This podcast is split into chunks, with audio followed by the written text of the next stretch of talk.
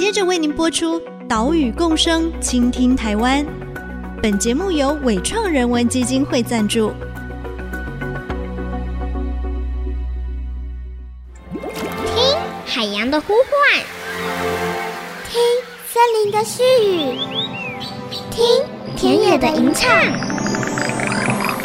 听见这座岛屿的声音，说出和岛屿对话的故事。岛屿共生，倾听台湾。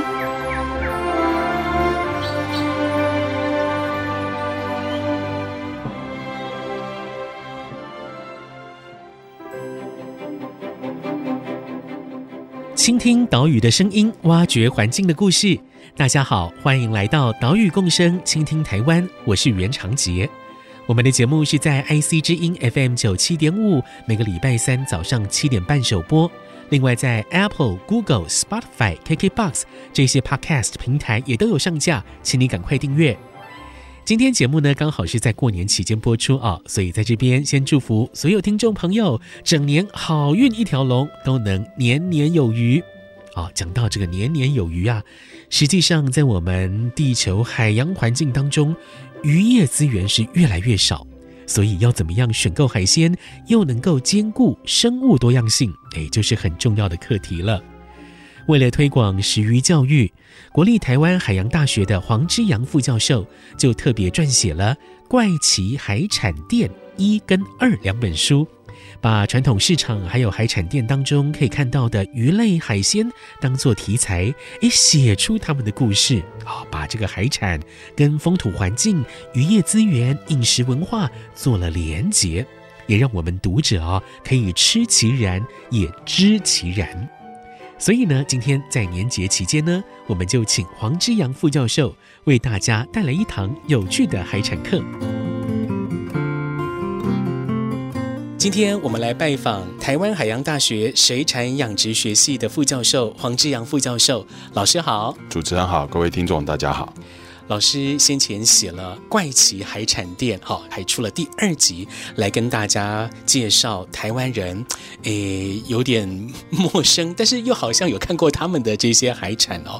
那老师其实啊，也透过脸书的社团，也在海大哈，也在学校，或者是透过很多的讲座，跟大家分享吃海鲜的一些观念。那老师，我想跟您先请教一个问题，就是我们都知道哈。现在呀、啊，过度捕捞的问题还蛮严重的哈，还有不当渔法的使用、海洋污染的问题等等，这一些因素都造成了渔业资源是越来越匮乏。在这样的前提之下，我们要如何吃海鲜呢？是不是都不能吃呢？我们请老师来先跟大家解析一下，告诉我们说，现在海洋资源消失的情况大概是怎么样？是，呃，我想当我还是学生的时候，呃，我们常常听老师讲一句话。叫做大海是取之不尽、用之不竭的宝库。嗯啊，但是当我呃面对学生的时候，显然没有办法再继续这样讲了。呃，原因是因为其实海洋资源它不只是受到渔业的影响，包括了养殖，因为其实我们养殖有很多饲料里面的鱼粉，其实也是来自于海洋。对啊，包括了我们日常休闲活动或者是交通运输等等这些东西，都会造成海洋的一些冲击。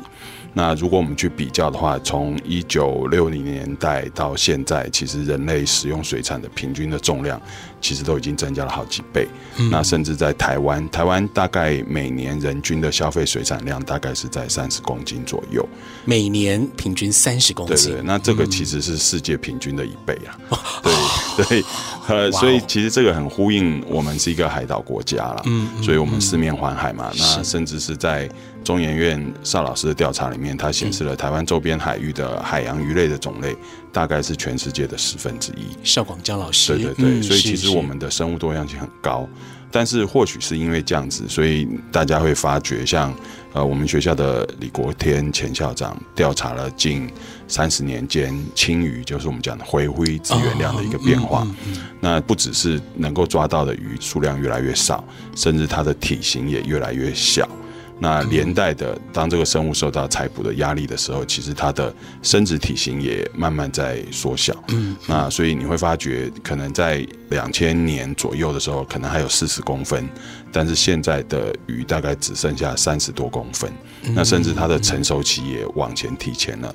这个都意味着，其实海洋资源是充满挑战的。那老师。既然是在这样的一个情况之下，我们还能吃海鲜吗？呃，我我我我想，其实主持人刚才提到了一个生物多样性啦。嗯，其实生物多样性，我们从另外一个观点来看，比如说饮食这个消费嘛，对，其实它既然有多样性的话，其实我们也应该多多的去选择，也因为你会发觉，其实我们如果去逛传统市场的话，嗯，对，每天的水产品，光鱼的话，大概平均三十到五十种。所以其实我们能够选择的种类其实很多，嗯，那但是我们如果专注在吃某一种鱼的话，很显然不管它是养殖或捞捕的话，其实都会承受一些压力。老师的建议是我们在海鲜的挑选上面也是要尽量多样化。对，其实第一个就是可能是被动的，比如说春夏秋冬，它有不同的季节，对，那不同季节它就有不同的出产。那另外一个，如果是主动的话，就是我们喜欢吃哪一些东西，但是我们为了要兼顾饮食的均衡，或者是口味的多样化，甚至品尝乐趣的话，嗯啊，比如说北部以我为例哈，我在基隆可能就吃一些沿岸的鱼类，但是我如果有机会去西南沿海或者是去离岛的话，那我可能就吃一些当地的出产的这些鱼类。那第一个就是你可以感受到当地的饮食的文化，或者是口味的偏好，特殊的料理。那一方面，它也不必经过长时间的储运，然后能够满足消费市场的需求。是老师，您说到一个重点哦，是去传统市场这样的地方，比较能够选购到多样的这种海鲜。但是现在因为工作的关系嘛，哈，所以有的时候也很难去上这样的传统市场，常去的是超市啊。超市上面我们可能看到的是鲈鱼啊，哦，虱目鱼或者是青鱼。那有一些是国内产的，有些是进口的，或者说，哎，我们去寿司店哈，吃这个鲑鱼寿司啊，尾鱼寿司，台湾人很爱吃鲑鱼。哈，另外呢，我们在这种板豆哈宴会上面也都会看到，哇，有石斑哈，像比较气派。那年节的时候，哎，现在过年嘛，年节都希望说，哎，有这个鲳鱼哈，象征未来一年有个好兆头哈，昌隆的好运气。这一些我们选购的鱼种，它的养殖或捕捞方式大概是怎么样呢？可以请老师跟大家做个简单的介绍吗？嗯，其实它会随着不同的生产方式，就像。主持人刚才提到的捞捕或者养殖，嗯，嗯，那我们先说我比较在行的养殖。好，那养殖它有内陆的养殖，也有比如说沿近岸甚至是外海的养殖，嗯嗯，当然它也有进口跟国产的。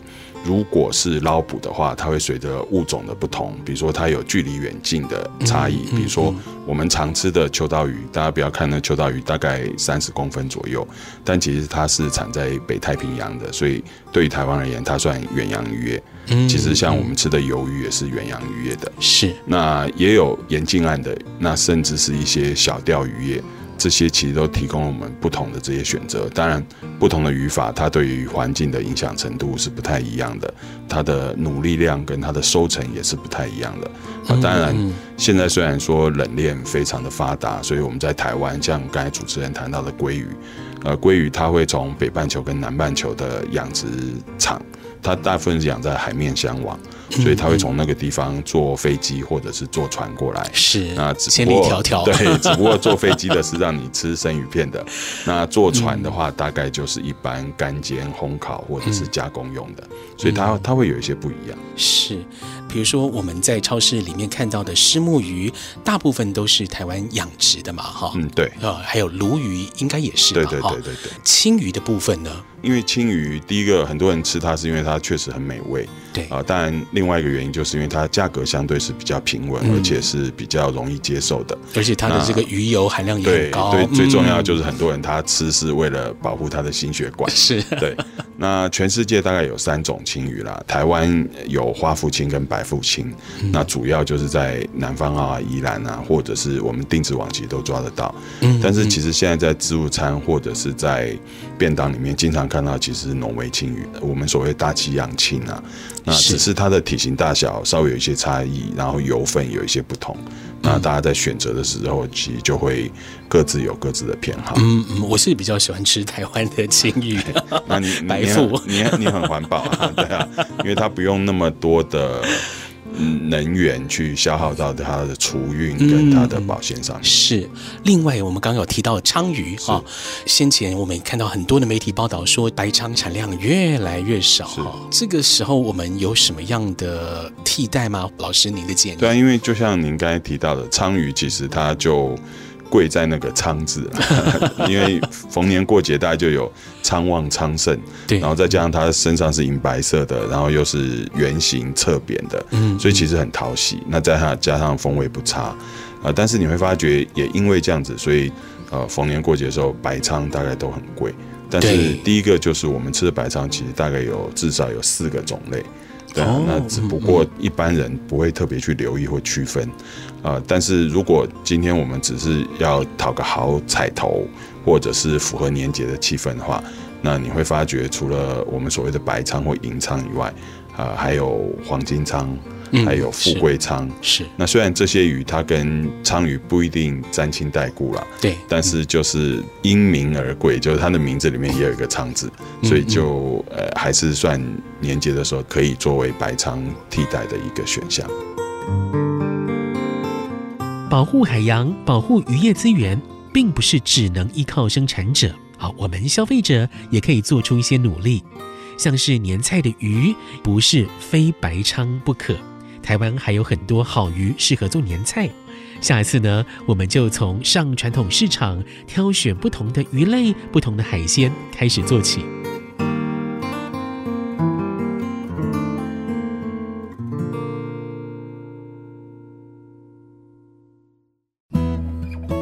说广义的鱼酱腌制品，它也包括了甜不辣。但是你会发觉，甜不辣是北部比较多的称呼。你如果到中南部的话，它大概叫做欧蕾。嗯，对。对，那还有一个就是北部的，像基隆，它大概是以鲨鱼的鱼浆为主。那到西南沿海变成石目鱼。对。然后到高屏，它又变成旗鱼。所以其实它不止名称产生了一些变化，那它连口味或者是口感都有一些这个呃细微的差异。IC 之音 FM 九七点五，欢迎回来，岛屿共生，倾听台湾，我是袁长杰。今天的节目专访海洋大学水产养殖学系的黄之阳副教授。刚刚我们听到了黄老师提到甜不辣啊，这样常见的加工品，在台湾南北就有不同的名称，也有使用鱼类的差异。所反映的呢，就是各地的历史文化，还有渔业资源、渔业环境。现在就让我们继续听下面这段访谈。老师先前写了《怪奇海产店》跟续集《怪奇海产店二号》这两本书，介绍了好多好多我真的是 完全不认识的这些海产哦。这个种类呢，有贝类的、虾类的、鱼类的好多种。那老师，请您挑两种年节前后可以在市场上面看到、选购到的海产，跟大家介绍好不好？Okay, 好，嗯、呃，我想讲的是两个，一个是鱿鱼，鱿鱼。鱼对，嗯、那鱿鱼其实大家是很熟悉的，因为你在油饭啊，在肉粽里面都会吃到它啊、呃。但是其实我们这本书它不是一个完全的料理书，那我们也希望帮这些食材能够讲一些有趣的故事，是让大家在吃起来的时候能够有不同的感受。各位如果稍微有点年纪，大概如果是五十岁左右，那你大概会知道，就是从小到大，你吃到鱿鱼其实有一些微妙的变化。虽然我们吃到的味道不会有太大的差别，但是它从最早的北海道鱿鱼变成了韩国鱿鱼，那现在主要是阿根廷鱿鱼。是第一个就是它供应来源不同了，那甚至是种类也有一些差异。另外一个有趣的就是，以前鱿鱼是可以拿来送礼的。嗯，呃，或者是嫁娶的时候，聘礼里面可能会有鱿鱼。那好久好久之前的事了，对对对，那就暴露了我们的年龄了。那另外一个就是它是家庭常备啦，嗯，呃，因为其实鱿鱼对台湾而言是远洋渔业。那不管是冷冻的或者是干制的鱿鱼，其实它都有不同的使用方法。嗯，所以大家如果留意一下生活里面，你会发觉从早餐、中餐吃的鱿鱼羹啊，啊油饭肉粽啊，是。啊，到大人的滋味，比如说这个酒家菜里面的这个鱿鱼雷巴蒜，这个对，嗯，对，那它其实就是用了这个东西。那大家也不用把它想象的那么困难，因为其实客家菜里面插把就是我们讲的客家小炒，其他里面也用了这个干的鱿鱼，是，所以你会发觉其实第一个就是这个菜它其实是有海陆，就是它会有五花肉，也会有鱿鱼。对。啊，那它也会有荤素，就是它里面有的会有豆干，有的会有芹菜，嗯、呃、那甚至更简单版本就是只有葱而已。那所以你会发觉这个一小道菜，它不止用来。扒饭或者是用来配酒，其实都非常的美味。是老师就是这样子哦，在书籍里面哦，把各样的海产跟我们的饮食料理结合起来，变成一篇又一篇的故事。哇，真的是会让人看到越来越饿哦。我们再请老师啊，跟大家分享一另外一个我想谈的，其实它是一个广泛性的啦，比如说就我们讲的鱼浆炼制品哦，那它会在我们书里面，比如说它会有鱼册。对，册就是书册，的册，册的册，在台南那边可以吃得到。在台南那边，对，就把鱼打成浆之后，然后再把它摊平，然后里面再包上芹菜啊、香菇啊、胡萝卜啊这些东西，然后它就像一个书册一样。嗯，所以你会发觉台南它不只是历史的古都、文化的古都，其他也因为文风鼎盛，所以你会发觉从吃这件事情上面也可以看出来。嗯那如果回到我自己居住跟工作的地方，就是我们讲的吉古拉。嗯，那其实它正确发音应该是吉古瓦啦，但是因为语言的流变，它从鹿岛人呃萨摩藩把它带进来台湾之后，其实就有了一些有趣的转变。那很多人第一次见到吉古拉，他会说：“哎，这不是就竹轮吗？它其实是我们火锅常会吃到的东西。”但是基隆的之所以特殊的原因，就是因为，比如说在基隆的正滨渔港旁边，你可以看到小型的家庭工厂，它在现做，你可以感受到那个温度跟气味。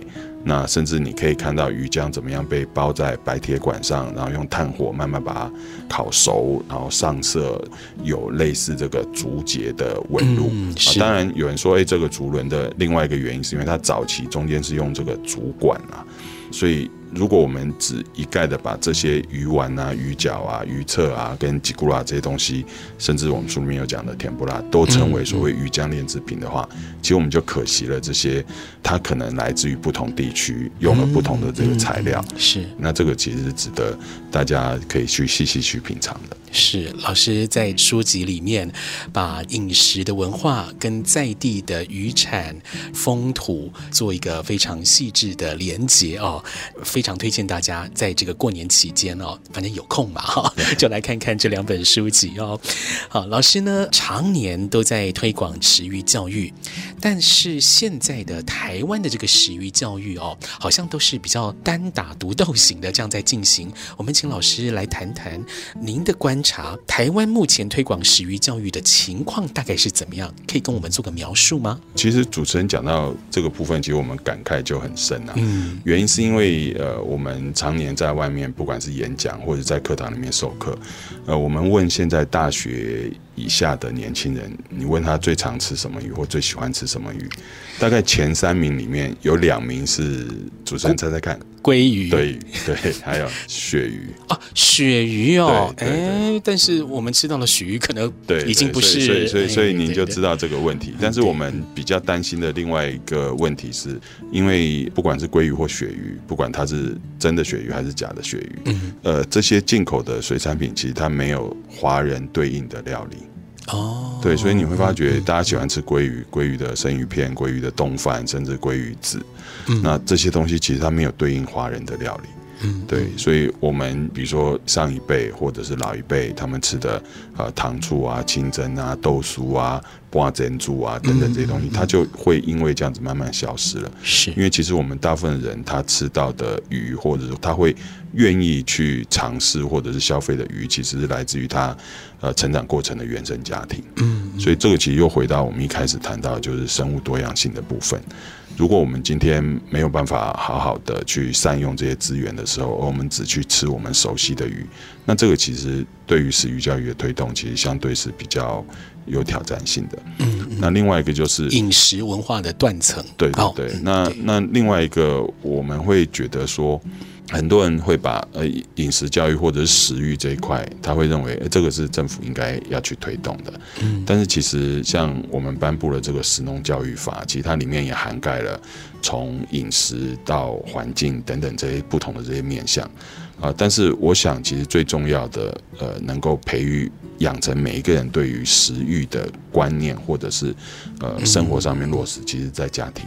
的确，对，对，那因为你会你会发觉，现在因为快速的商业化或者是社会化，其实我们能够在家跟家人好好吃一餐饭的机会其实很少，自己煮的机会也很少。对，那大家也是快快把东西吃完，对呀，对，或者是各吃各的就算了，解决一餐了。对，所以其实，在餐桌上面，不管是呃这个纵向的，比如说我们怎么样帮料理讲一个故事，或者是横向情感的连接，我想人类可以。不管用味觉或嗅觉能够察觉的气味，比我们能够感知的任何的环境的变化来的更多、更丰富。是是，而且可能我们无法用文字来描述的，对对对。对对，所以我想很多人应该都会有尝到一个味道或闻到一个气味，你会想到一个人或一件事。嗯嗯。那我想这个就是我们不断在。推动或者推广所谓的食育教育，当然食育教育它就会以水产为主。那还有一个很重要的原因，就是因为呃，大家不要小看一只鱼、一只虾，因为它是跟比如说环境里面的资源、跟栖地生态、跟产业都有很紧密的连接跟互动。没错，食鱼教育要做的。不只告诉你，哎，这是什么鱼、什么样的海鲜，要怎么吃而已。我们除了认识物种之外，还要了解它是怎么被捕捞、怎么养殖的啊，又是怎么来到餐桌的。它要如何处理？有哪一些烹调料理的方式？跟台湾饮食文化的连结，又衍生出哪一些习俗文化？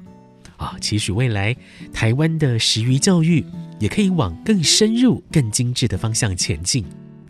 岛屿共生，倾听台湾，在这边祝福您新春如意、欣欣向荣。我们下礼拜见，拜拜。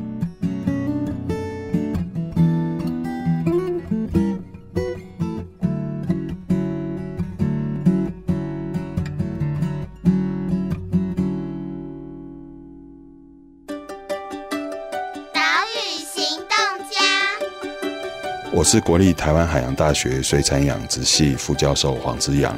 其实我想要跟大家讲的是，我们一起上菜场吧。原因是因为我们希望大家能够不止吃到，而且也要知道。啊，第一个你能够察觉到季节的变化，因为春夏秋冬的鱼种是不一样的。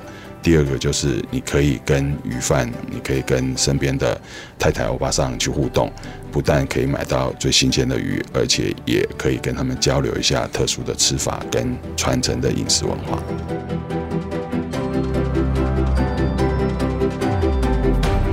本节目由伟创人文基金会赞助播出。伟创人文基金会秉持永续的经营承诺，邀请您一同为这片土地发声。促进人与自然的平衡与和谐。